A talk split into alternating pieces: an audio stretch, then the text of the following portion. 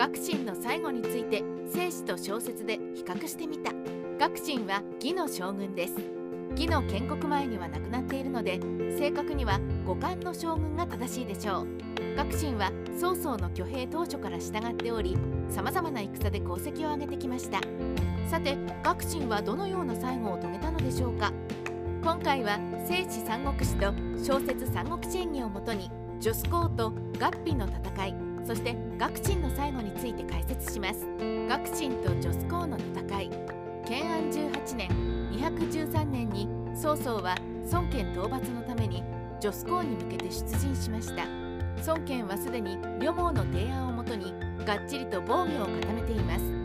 到着した曹操は女子公の防御を見て感心しました。息子を持つなら孫権のようなやつがいいな。劉氷の息子なんて全然ダメだね。宗妃と宗職がかわいそうになるコメントですがこれは五歴という語に肩入れした書物に記されているので創作の可能性も高いです。残念ながらこの時の出陣は睨み合いが続くだけで意味がないと悟った曹操自ら撤退しました。学信と第二次合皮の戦い建安20年215年に曹操は漢中の長老を討伐に出かけます。これを幸いに孫権は10万の軍で合皮に出陣。迎え撃ったのは長領。利天学信節帝節帝って誰だよと思うかもしれませんが彼はかつて曹操が呂布に遠州を攻撃させた時に順育帝育と一緒に奮戦した古参武将の一人です。つまり利天と同格です。長領たちは7戦しかおらず真正面からぶつかれば敗北は当たり前です。しかし曹操は長領たちに秘策を授けていました。その秘策はなんと800人だけで孫権に奇襲しろでした。普通に考えたらそんなの無理でしょこっちが死んじゃいますと叫びたくなります。だが普通じゃないことを考えるのが曹操ですし今まで間違っていたこともほとんどなかったので早速やってみました。到着して間もない孫権軍は疲れていました。そこを奇襲されてしまい大敗北。この時両党が孫権を逃がすために奮闘して大怪我を負い部下のほとんどを失います。こうしてわずか10日程度で孫権は撤退義の大勝利となります。戦は通常数のご利用しなのですが曹操はその裏をかいて勝利しました。この時孫権追撃で活躍した学信は後に武将軍に昇進します。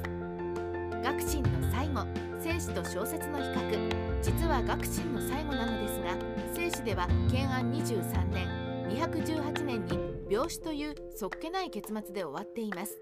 学信は列伝は残っているのですが同僚である長領女皇に比べると記録がぼかしたように書かれています。陳樹は学信の業績に対して評判を裏付けるものがないとはっきりと述べています。おそらく陳樹が執筆していた時期には学信に関しての資料があまり残っていなかったのでしょう。さて小説「三国志演義」ではどうでしょうか。小説では建安21年216年の女子校の戦いに出陣。後の両党と一騎打ちを行って追い詰めます。この時両党の救出のために関寧が放った矢が顔面に命中して落馬しました。即死することはありませんでしたが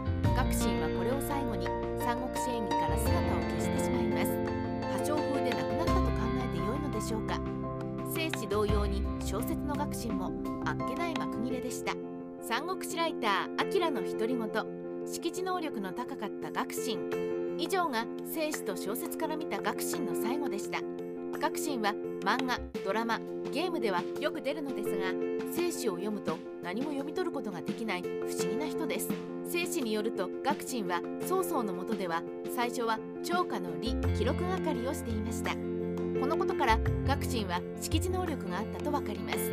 関羽ほどではないかもしれませんがおそらく両毛以上だったでしょう。両毛は読むことはできても書くことはできなかったそうですので中国の武人は読み書きができないのが当たり前です。曹操が学信を高く評価していたのは武人でありながら識字能力があったからと筆者は推測しています。